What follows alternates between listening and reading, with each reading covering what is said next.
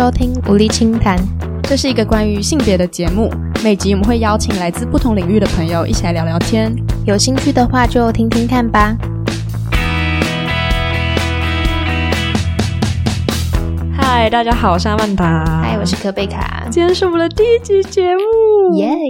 呜，没错，因为是第一集的关系，所以想说用开头一小段时间，想要跟大家分享一下我们为什么要做这个节目，还有我们的名称是为什么是这 样。好，大家应该在开场白都有听到，这其实就是一个跟性别有关的 podcast。那节目进行方式呢，主要就是每一集都会邀请我们自己身边的朋友来这个节目，然后来跟我们分享一些自己系上可能学过的跟性别有关的知识。因为我自己是历史系的嘛，那我是中文系的，对，所以我们就是会尽可能的发挥人脉，找到不同的朋友来 这样子。那至于为什么是性别呢？其实就是我们觉得有很多事情，应该说几乎所有的知识学科或者是事情的解读方式，都是可以用性别视角去解读的。只是平常可能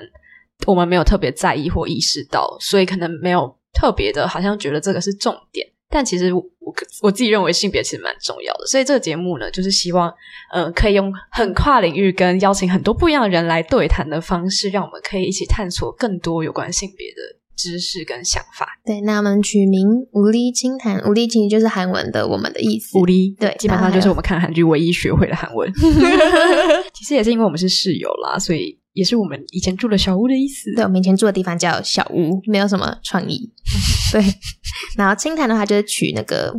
微经玄学那个时候聊天的那个概念。对，只是现在是女生的聊天。好了，没有了，我们有男性嘉宾。对，所以这就是一个呃，算算有一些些知识含量，但是其实就是一个轻松聊天的节目，希望大家会喜欢。好，那我们就进到今天的节目喽。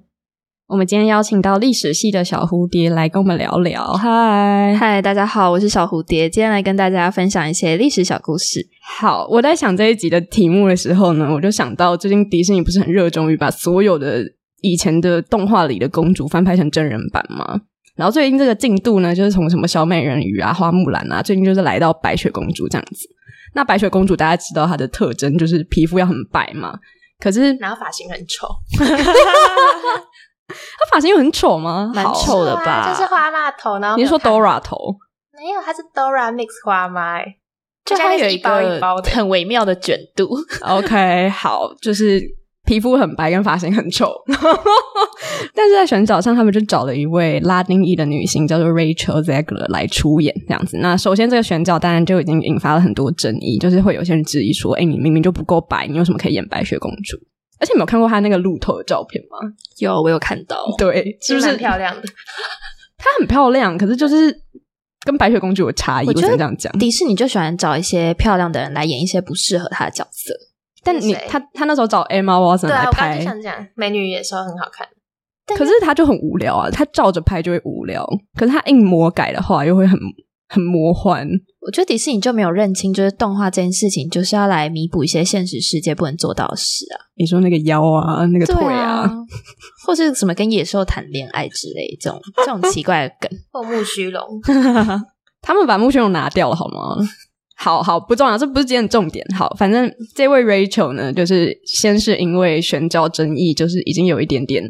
被延上这样，然后他后来呢，就是接受在接受访问的时候，就有记者就是问到他说：“哎，那你其实你自己有看过原版的这个白雪公主故事吗？或者是你对他有什么感想？”这样子，然后他就直接大言不惭的说：“哎，这是一个关于变态跟踪狂的故事。”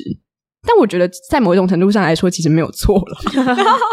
还有恋尸癖的故事之类的，对啊，对啊，或者是只能说他很诚实。后来呢，那个记者就又问他说：“哎，那？”那你们新版的白雪公主会有什么改变吗？他就说哦，因为现在已经不是一九三七年了，所以我们的白雪公主不会再被王子拯救了，她也不会再梦想真爱，她会梦想成为一名领导者。她觉得她自己可以做到，因为她已故的父亲告诉她，如果她无所畏惧、公平、勇敢又真诚的话，她就可以成为领导者。所以仍然是她的父亲告诉她的是吗？没错，我只是觉得很荒唐哎，就是白雪公主为什么一定要成为领导者？对啊，我就觉得白雪公主她的理想难道？就不能够是快乐的在森林里生活，然后找到适合他的王子。对啊，他说不定就是骨子里是一个躺平族。哎，他没有想要上班啊。漂亮的躺平族。对，而且我其实很难想象，就是白雪公主是要领导什么一些小鹿斑比之类的。对吧？就那七位吧。对啊，好哦，好，反正就是他的原话这样。然后这位 Rachel 就因为这一整段话被国外网友整个大言上，就是觉得他不够尊重原著，而且觉得他的话语里面就是有很多他们觉得不妥的地方，这样子啊。那我现在这样听起来，我会觉得他好像在传达一个很刻板的脚本嘛，就是他好像在划分说，哎，所以我们现在有所谓的比较进步的女性，跟比较脱破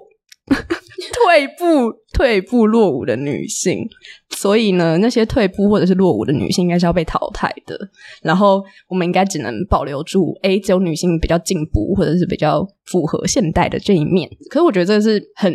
可以来讨论的嘛？就是到底为什么会有这种，好像是去决定说，到底什么样的形象才是符合所谓的新的女性或现代女性？所以，我们今天主题为什么会叫谁是新女性？就是这个故事有点让我想到，我们在 我跟小蝴蝶在修妇女史的时候，我们就是也有就是有学到类似的东西。只能说，就是这不是个例，就是在历史上其实也发生过很多次这样子去划分女性形象到底。什么东西才是好的女性？什么是坏的女性？还是什么是进步女性跟退步女性这样子？所以我就想说，可以请小蝴蝶来讲讲看，就是五四运动时候的中国妇女解放运动，因为等于那个运动后来就催生了蛮多，其实就是会有这样子去划分女性形象的这种现象，这样子。开始就是聊之前，先跟大家快速带过，帮大家复习一下以前高中历史的内容，就是什么是五四运动，就是大概一百年前，中国就有一群喝过洋墨水的知识分子，什么。梁启超之类的那些人，就他们就发起了一个学运，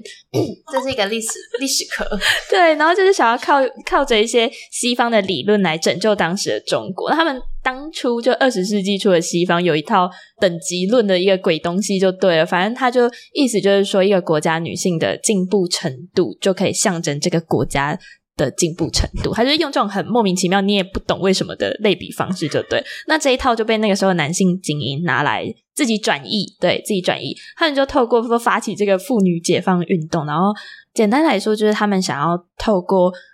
呃，因为女子当初比较落后，他们还在裹小脚啊，他们就都没有读书啊，那这样子我们的中国怎么会好，怎么会强呢？所以，唉，我只能说他们真的很会找借口。对啊。Lonely 的共，对不对？就是反正就是他们用这种譬喻的方式，把呃女性不够不够现代，女性不够进步，来跟中国的衰亡，就是这两件事情给绑在一起。整个女性的进步与否，跟国足强不强盛，变成是同一个系统里面的东西，就对。简单来说，就是这样。当初的这些男性知识分子就把女性当成是一个工具性的存在吗？就是拿来就是发表他们言论的一个。呃，理由一个素材就对了啦。然后这也是为什么他们当初提出我们要解放妇女，我们要让大家开始走出规格去读书，解放你们小脚，我们来玩大脚运动，这样 就发起大脚运动。对，然后这件事情为什么可以得到当时那些男性知识分子的支持？就是因为他是用一个国足论述来包装这件事。那哎，小五点，你在那个时代，你就是最进步的女性。对啊，因为我脚超大。他他就是会直接赢得大脚运动的冠军。我是大脚运动冠军，我就会变成是鲁迅心里面，对我是鲁迅心里的新女性，你是他的 dream girl，没错没错。然后这个脚本，然后就回归到我们刚刚讲的脚本问题啊，因为他们就是自动设定成所有女性都是落后代表，所有女性都裹小脚，然后就是因为这样，你们还才害我们的中国就是好不起来，这样 欠拖到不行。那科贝卡，科贝卡，你听到这个，你有什么想法？我刚刚想象就是他们当时把中国女性全部都想成是一个个白雪公主。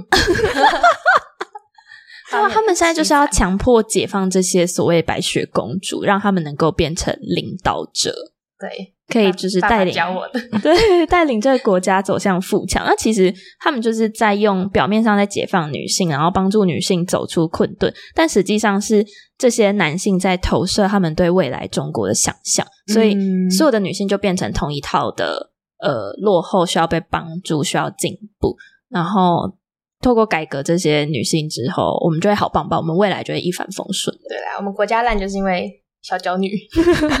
对，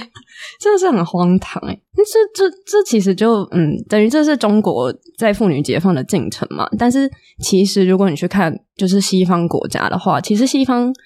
西方的妇女运动其实都不是像这样子，像因为中国的妇女运动就是由男性精英来主导，所以他整个论述就会变成很从男性的角度，或者是很从男性那个想要国足兴旺的那个出发点。对梦想，他们的梦想这样 出发，可能所以其实这整场运动虽然名字上好像是妇女解放，可是其实它的出发点不一定是从女性的主体或女性本身的感感受出发。可是像像是西方的妇女运动，他们一开始就是比如说像争取投票投票权嘛，就是他们可能在嗯、呃经历了一战啊或二战啊，然后。就是在战争的时候，男人出就是去打仗嘛，然后女人开始自己出外工作，然后就会开始去反思说，哎，那为什么我们不能我们付出一样的劳动力在公公领域中，那我们为什么不能有相对应的，比如说政治上的权利这样子？所以变变成说，其实西方的妇女运动就是从女性本身出发，那这样就会跟其实后来就是发生在中国的，就是从五四运动开始的这个妇女解放运动，其实蛮不一样的脉络。这也是为什么好像女性不是重点，重点反而是女性到底能不能够，女性的解放到底能不能够变成一种哦，让中国再富强起来的一种手段，这样就是女性反而不是本身的意义或者是目的。那我们就再回归，就是谈到说这样的论述会产生什么样的问题？就像我们习惯对女性的脚本，这一旦成型之后，就会导致我们这曾经有一段时间的学者在研究的时候，比较像是用呃研究当下的眼光在评价过去那个时候发生的事情，就是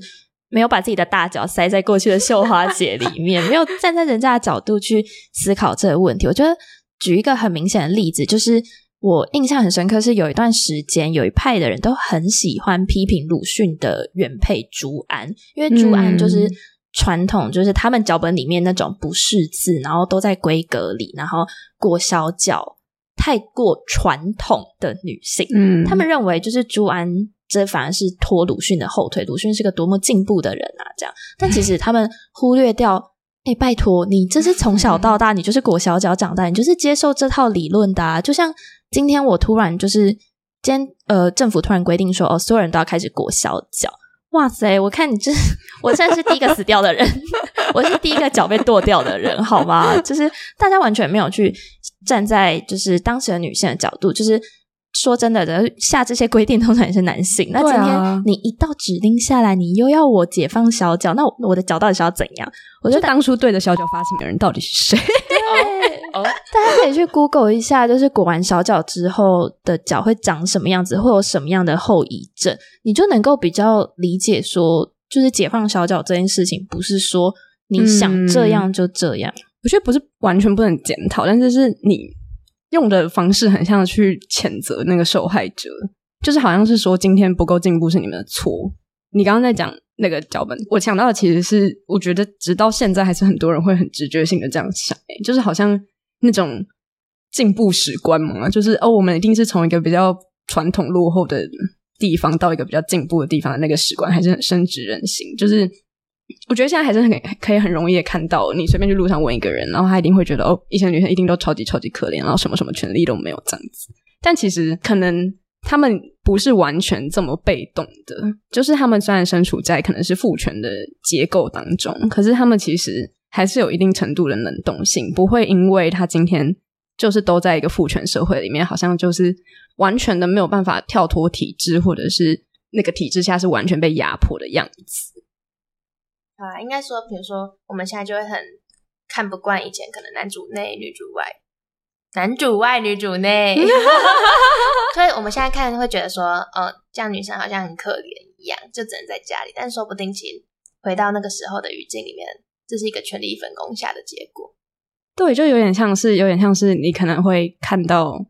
以前都是男主外女主内，然后以前就是可能女性要三从四德，要听听老公的话，要听爸爸的话，甚至要听儿子的话，然后就会想象说，那他们是是不是在这些男人面前都完全没有任何的话语权，然后就是只能做小伏低这样子？但其实以前的女性可能在家里，如果她是主母的话，她其实在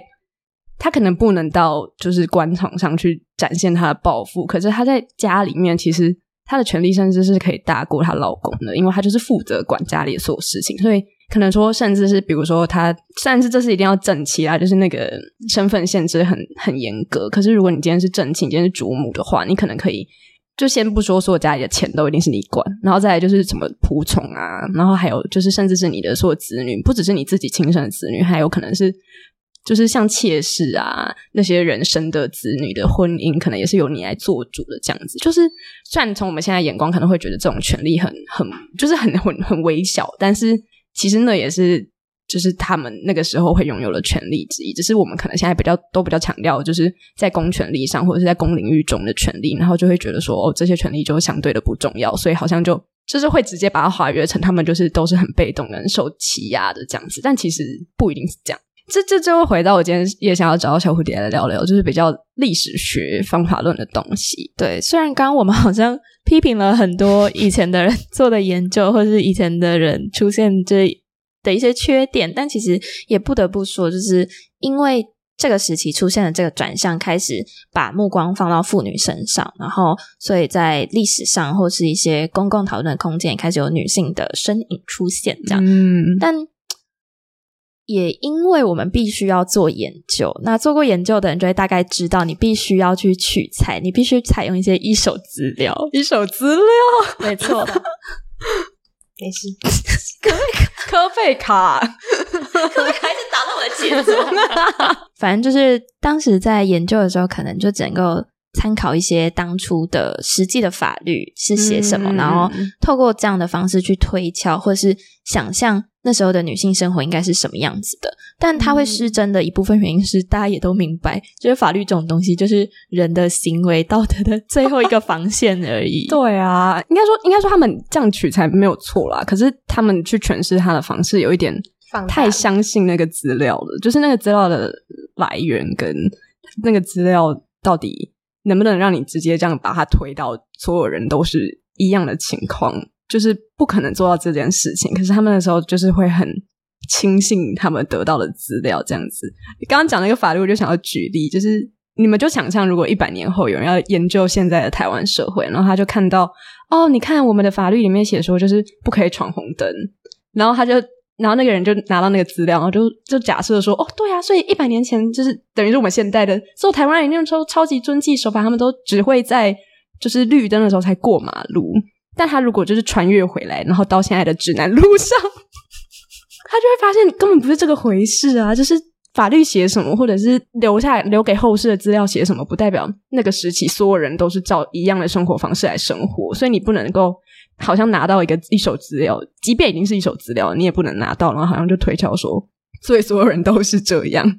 对，这也是为什么我们之后在做一些讨论或者是取材的时候，会想要采用更多可能有没有办法取得一些口述，或者是甚至一些日记之类的，来弥补这些可能的空白嘛？就是让这些生活能够还原的更好，不会说就整个就完全就是我像在写历史小说，或就是幻想到对，然后或是那些东西，也就是推测出来的，这可能不够。不够丰富吧？我这样子觉得。我觉得就是，嗯，可能他们在研究的时候，还是需要有一个很清楚的概念，就是说，嗯，可能会有规定，然后可能会有这个社会结构的本身。突然开始补充社会学，就是这个社会结构本身。可是每个人都是有他能动性的，所以虽然说好像有一定。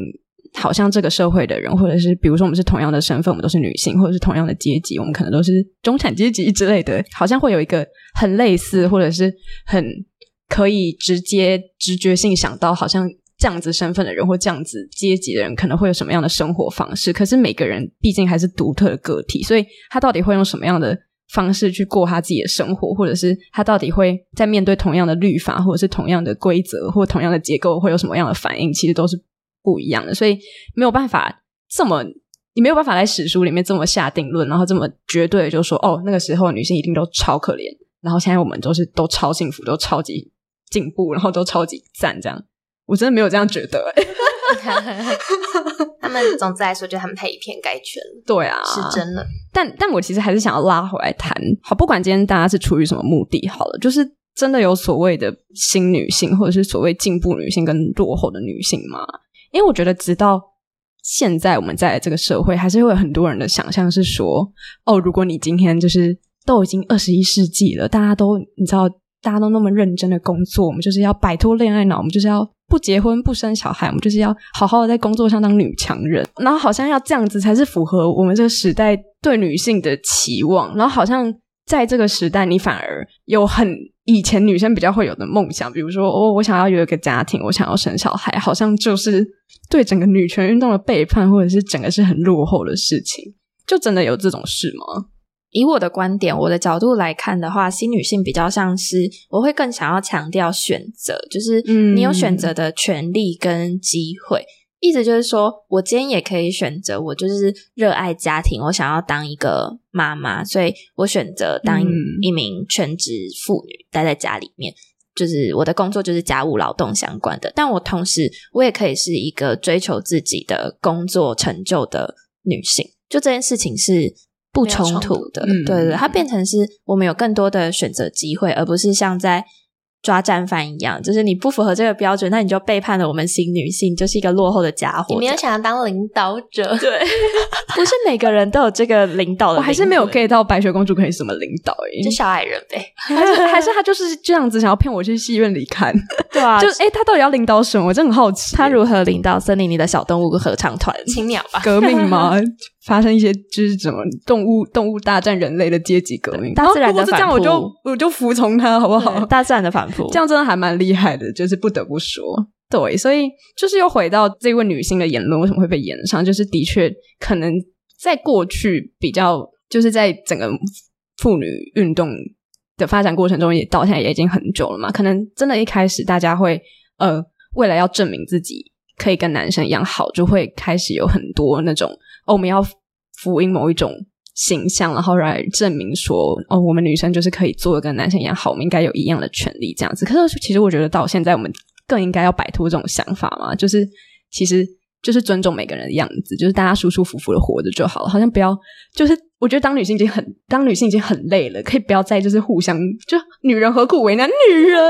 就是不要再互相折磨说哦，你看你不够进步，然后你就是在拖累我们全女性的后脚，这样我觉得这种这种教育真的太过了啦。科贝卡呢？嗯，我觉得想当躺平族，现在或想当公主都很好。没错，就如果睡美人今天不想起床，就请不要逼她啊，也不要强吻她，谢谢。那个真的同意好吗积极同意，尊重身体自主权。好，所以我们今天的讨论大概就是这个样子，就其实只是想要回到历史上来告诉大家说，其实从很久很久以前，就是真的就会有这种划分，什么是进步女性，什么是退步女性的这种现象了。那我就是想要呼吁，就是大家也不一定是 Rachel 啦，就是大家就是。如果你想要当进步的人的话，请你不要再模仿一百年前的古人的行为了。真正的进步是不去绑架别人的想法。没，错，没。错，然后也不要就是想要用进步的价值观去篡改一百年前的故事，但是你们就去写一个新的好不好？哎、这真的是 OK，那欢迎大家，就是他上片的时候还是可以去看一下。你这样就你你这样就为资本主义企业贡献贡献票房。你这个半年去两次迪士尼的，等他上串流再看，用寄生在别人的账号里看。好，那我们今天节目大概就是这样子，还是再谢谢小蝴蝶来我们节目，谢谢你。谢谢大家，谢谢阿曼达跟科贝卡，谢谢科贝卡一直在打断我的节奏。好啦，那免免责声明就是，我们这只是一个闲聊性节目，请如果学术内容有出任何错误的可以话，email 我们，对，可以可以小小声跟我们说。因为我们都是玻璃心，因为我们很怕丢脸，对，所以希望可以给大家带来一些启发。如果真的有很大的错误的话，就是大家可以自己 Google 了，拜托不要为难我们，拜托。好，谢谢大免责声。明超长。好，那今天节目就到这边，拜拜，拜拜。